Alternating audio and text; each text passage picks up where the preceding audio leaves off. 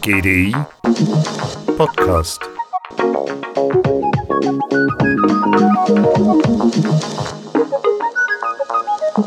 Super You, die wachsenden Märkte der Selbstoptimierung, so der Titel des 14. Trendtags des GDI. Das Kernprodukt verändert sich, der USB verändert sich, das Key Interface, vielleicht das Wichtigste, ändert sich, die Pricing-Modelle ändern sich, die Schlüsselplayer ändern sich und die Interventionen verändern sich. Das ist der Versuch, einfach mal herauszufinden, in welche Richtung gehen wir. Wenn wir mutig sind, nicht zurückblicken, dann haben wir eine Chance, dass wir alle eine schöne, selbstoptimierte Zukunft haben. Dies die Einschätzung der Märkte von GDI-CEO David Bossart anlässlich seiner Einführung. Veränderungen lieben wir Menschen nicht unbedingt, aber Innovation kann den Inhalt haben, dass es besser, leichter wird. Ein Fortschritt ist zukunftsweisend und eine Perspektive. Die zivilisatorische Kulturkritik steht Selbstoptimierung ablehnend gegenüber. Aber ist eine Entwicklung in Richtung Wellbeing und Selbstoptimierung in der Rasanz, wie sich die Technologien dazu entwickeln, überhaupt noch aufhaltbar? Am GDI-Trendtag kamen wir zur Sache.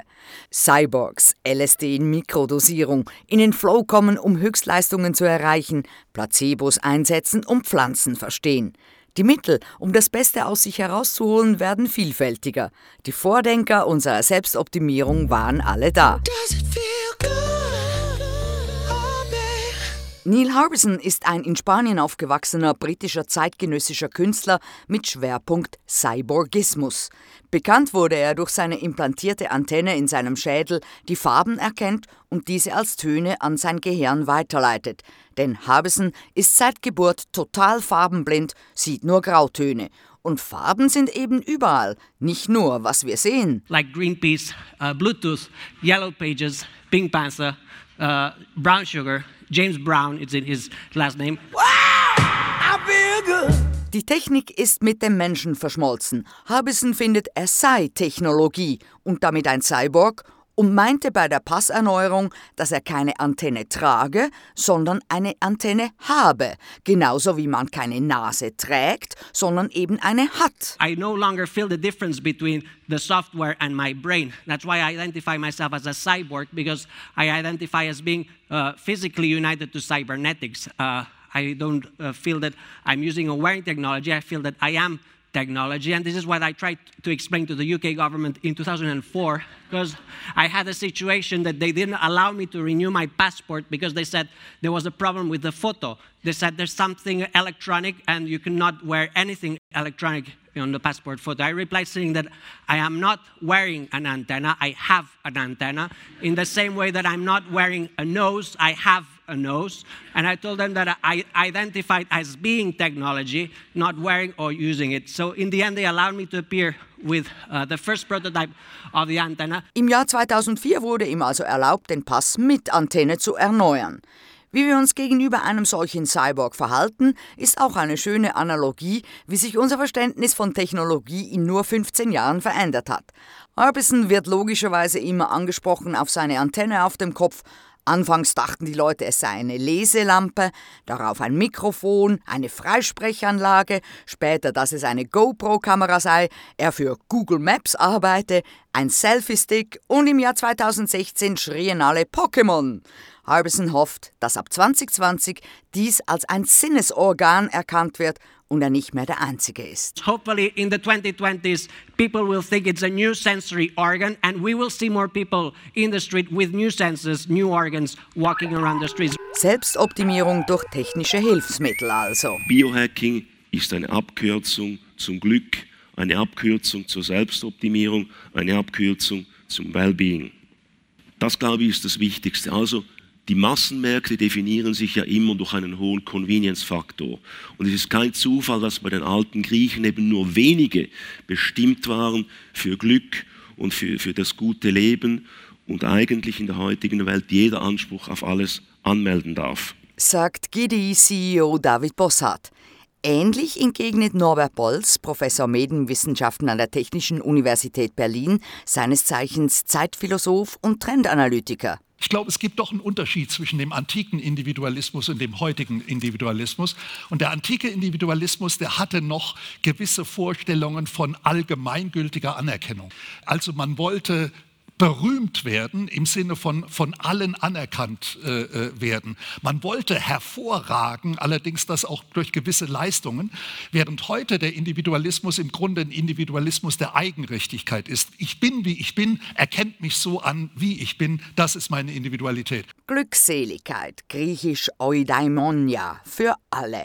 Seit den Anfängen der Philosophie der Antike von Platon über Epikur bis zu den Stoikern beschäftigt man sich damit. Man zählt das Glücksstreben und die damit verbundene Selbstoptimierung zu einer der ältesten Sehnsüchte. Paul Austin, Gründer von The Third Wave, eine Online-Plattform zur Aufklärung über den Schnittpunkt von Wissenschaft, Selbstoptimierung und Psychedelika, hält Drogen verantwortungsvoll, strukturiert und bewusst eingenommen als Optimierungsansatz für Lebensqualität und damit Selbstoptimierung. Und so Austin sind mikrodosierte Psychedelika eigentlich als Instrumentarium nicht wegzudenken. Most people are missing out on a tremendous opportunity to significantly improve their quality of life through responsible, structured, and intentional psychedelic use. And of course, since we're talking about self optimization, this is one of those tools that I think should be considered in everyone's toolkit going forward. Ja, ja, Albert Hoffmann, Timothy Leary und die gerade viel zitierte 68er Bewegung kommt da einem in den Sinn. Austin sieht Psychedelika als unspezifische Verstärker, die man sehr variabel einsetzen kann. Psychedelics often act as non specific amplifiers. So you can really utilize them in many ways. And we've seen the downsides of that as well um, in the 60s and 70s, in that they make people more susceptible to believing bullshit. If you're going to San Francisco, be sure to wear some flowers in your Also keine Referenz an die 68er bei Paul Austin. Dieser damalige Einsatz der Drogen war Blödsinn. Ganz ohne Drogen kommt auch Stephen Kotler nicht aus. Allerdings sind die Drogen, die er meint, selbstgemacht. Stephen Kotler ist Autor, preisgekrönter Journalist und Mitgründer und Geschäftsführer des Unternehmens Flow Genome Project. Er gilt als einer der führenden Experten in Ultimate Human Performance, also für höchste menschliche Leistung. Seine Droge heißt im Flow sein. Und hier kommt die Neurochemie ins Spiel. In flow, we believe five of the most potent neurochemicals the brain can produce all show up at once. They do obviously lots of different things in the brain, but they're all performance enhancing neurochemicals. So when we're in flow, for example, muscle reaction times get sped up. Our strength can increase by 15%. Pain and our ability to sense pain drops away. The bigger changes are cognitive mental high performance. These neurochemicals impact the three sides of the so called high performance triangle. This is motivation, learning, and creativity. All five of the chemicals, the neurochemicals that show up in flow, besides doing everything else, they're pleasure drugs. They're five of the most potent pleasure drugs the brain can produce. And to put it in context, norepinephrine and dopamine, which are two of the drugs you get in flow, that combination is known as romantic love. So, one of the most potent, pleasurable feelings on earth is romantic love, and it's two neurochemicals. In flow, you're getting three more on top of it. Sounds good. Im Flow kommen fünf der potentesten Transmitter und Botenstoffe, die das Gehirn zur Verfügung hat, ins Spiel. Zum Beispiel Dopamin, Serotonin, Adrenalin. Das heißt, die Muskelreaktion und die Kraft erhöhen sich signifikant, Schmerz fällt weg, aber vor allem wird die kognitive Performance erhöht. Das wirkt sich auf das sogenannte Hochleistungsdreieck Motivation, Lernen und Kreativität aus. Pure Genussdrogen, so sind Dopamin und Noradrenalin zuständig für die romantische Liebe, aber in Flow hat man noch drei Mindblower mehr. Aber was ist Flow genau? Das Flow-Erlebnis beschrieb ein Ungar mit schwierigem Namen 1975, Miai Csikszentmihalyi, Professor für Psychologie an der University of Chicago und der meistzitierte Wissenschaftler auf diesem Gebiet. Flow bezeichnet einen Bewusstseinszustand, der Höchstleistungen zulässt, physischer und mentaler Natur. Es ist ein technischer Ausdruck für einen Zustand, wenn wir uns super fühlen und auch unser Bestes geben. Gespannt wie ein Flitzbogen und total absorbiert, fokussiert, man vergisst sich und die Zeit um sich herum. That's Flow. Kann das jeder? Ja, denn Miyai Csikszentmihalyi entdeckte, dass Flow allgegenwärtig ist. Es kann bei jedem und jeder zu jedem Zeitpunkt aufkreuzen. Flow ist messbar und gilt als Source Code zu Wohlbefinden und Befriedigung. Die zufriedensten Leute haben am meisten Flow in ihrem Leben. Will ich haben, ist man geneigt zu sagen. Und ja, es gibt Auslöseimpulse, die uns in Flow bringen. Man muss total fokussiert sein auf eine Aufgabe, das Hier und Jetzt im Zentrum. Der bekannteste Trigger ist der Challenge Skills Balance Trigger, die Herausforderung versus Kompetenzbalance. The most famous of Flow's triggers is what's known as the challenge skills balance. The idea here, again, flow follows focus. So we pay the most attention to the task at hand when the challenge of the task at hand slightly exceeds our skill set. We want to stretch but not snap. If I were to talk about this emotionally, I would say that flow shows up not on but near the midpoint between boredom and anxiety. Boredom, not enough stimulation, I'm not paying much attention. Anxiety, whoa, wait, too much stimulation, I'm paying too much attention.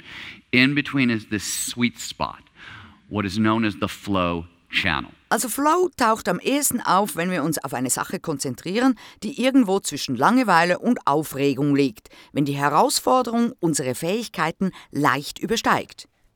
Okay, es braucht also schon eine gewisse Anstrengung, zumindest eine Fokussierung, um in den Flow zu kommen. Vergessen Sie also Multitasking und wenn Sie im Großraumbüro sitzen, sollten Sie sich einen neuen Job suchen. Also doch lieber eine Pille, eine Glückspille? Auch da können wir etwas Hochinteressantes bieten. Joe Marchant ist preisgekrönte Wissenschaftsjournalistin mit Promotion in medizinischer Mikrobiologie und Autorin des Bestsellers Heilung von innen, die neue Medizin der Selbstheilungskräfte. Ihre neuesten Studien drehen sich um Placebos. Die Definition des Placebos lautet, es ist ein harmloses Arzneimittel, welches keinen Arzneistoff enthält und somit auch keine durch einen solchen Stoff verursachte pharmakologische Wirkung hat. Sollte man meinen, aber Placebo heißt lateinisch ich werde gefallen, und das tut es anscheinend. Fabrizio Benedetti ist Professor für Physiologie und Neurowissenschaften an der Universität Turin und hat in Studien nämlich herausgefunden, dass Placebos die genau gleiche biologische Veränderung im Körper hervorrufen können wie richtige Medikamente, sagt Joe Marchant. placebos can trigger um, real measurable biological changes and in fact very similar biological changes to the changes that are caused by drugs um, so if you take a placebo painkiller for example that can trigger the release of endorphins in the brain. These are natural painkillers um, produced by the, the body, and they bind to the, the same receptors on cell walls as painkillers like morphine. So, if you take a placebo painkiller and your pain reduces, you haven't imagined that it's working through the same biological pathway as morphine. And Benedetti has shown that we get these kinds of biological placebo effects not just when we take placebos, but when we take real drugs as well. So, if you take a real painkiller, for example, between a third and two thirds of the pain relief you get is not down to the direct biological action of that drug, it's down to the placebo effect, to your belief in that drug. Painkillers are much less effective if we don't know that we have taken them. Wenn man also ein Placebo beispielsweise als Schmerzmittel einnimmt, werden körpereigene Endorphine ausgeschüttet und die gleichen Rezeptoren angesprochen, wie wenn man Morphium verabreicht bekommt. Und wenn man richtige Medikamente einnimmt, wird ein Drittel bis zwei Drittel der Schmerzreduktion wieder selber gemacht, denn man glaubt daran, dass sie wirken. Schmerzmittel sind viel weniger effektiv, wenn wir nicht wissen, dass wir sie eingenommen haben. Es geht also um unsere ureigene psychologische Reaktion, was eine bestimmte Behandlung für uns bedeutet, wie wir darüber denken, wie diese unseren Zustand verändern oder verbessern kann. Joe Marchant sagt, es gebe generell einige Unterschiede äußerlicher Natur auf die Wirksamkeit von Placebos. Anything that gives the impression of a potent, effective treatment is going to trigger a larger placebo response. So, in trials, for example, um, surgery tends to trigger larger placebo responses than pills. Two pills works better than one. A large pill is better than a small one. Brand name pills do work better than generics for this reason. Um, and in trials, red or pink pills, so there are cultural differences as well. So red or pink pills will generally be particularly good for triggering um, placebo responses in pain, whereas blue pills work better for treating anxiety or problems with sleep, um, except among Italian men. Blue is the colour of their national football team. So for them, blue is not a calming colour as it is for most people. It's actually an exciting colour, so it has a different effect. So it's just to emphasise the point that it's not the placebo itself, it's what it means to you as an individual that makes the difference. Grundsätzlich hat ein chirurgischer Eingriff einen besseren Effekt als Pillen. Große Pillen oder zwei Pillen haben ebenfalls mehr Effekt. Rote oder pinke Pillen eignen sich gut für Schmerz, blau hingegen gegen Unruhe oder Schlafschwierigkeiten. Allerdings mit einer Ausnahme, italienische Männer verbinden dies mit ihrer Squadra Azzurra, mit ihrer heißgeliebten Fußballmannschaft in blauen Shirts und das sorgt natürlich sofort für Aufregung. Es ist nicht das Placebo logischerweise, das wirkt, sondern es geht um das, was es uns bedeutet, für was es bei uns steht.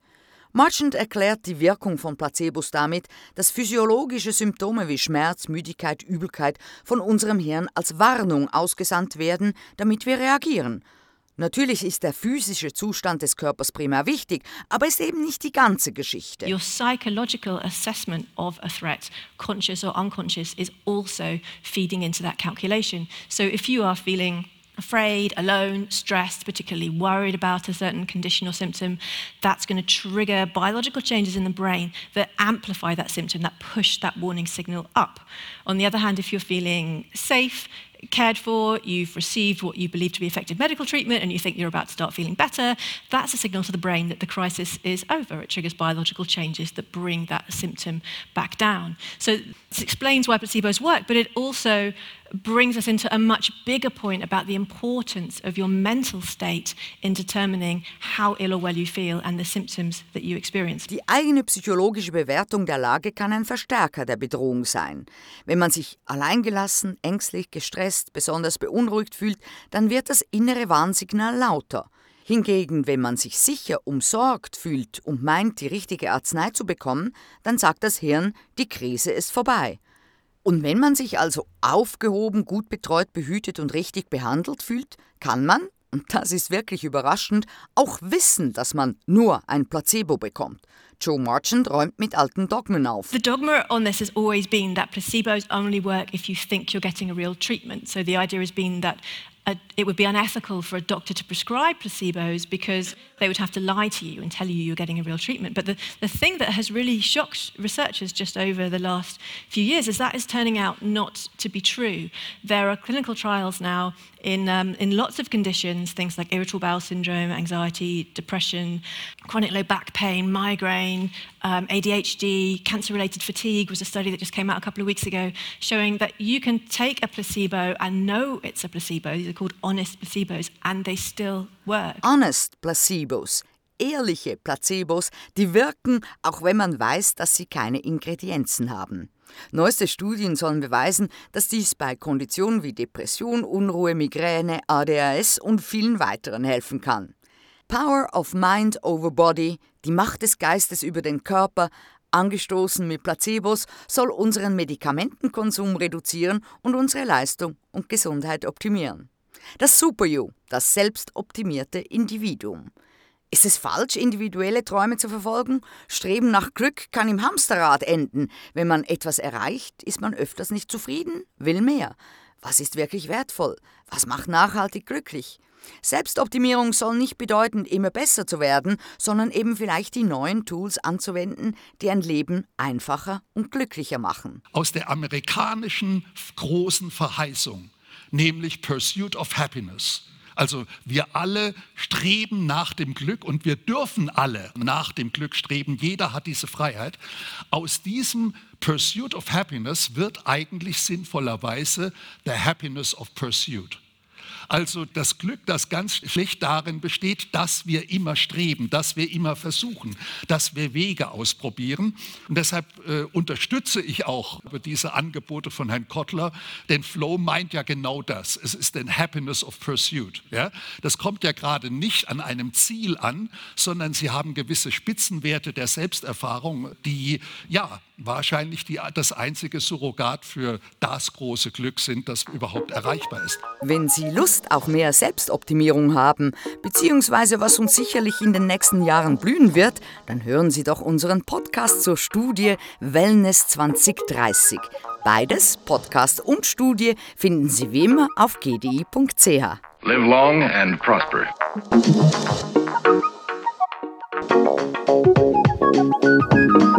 GDI Podcast.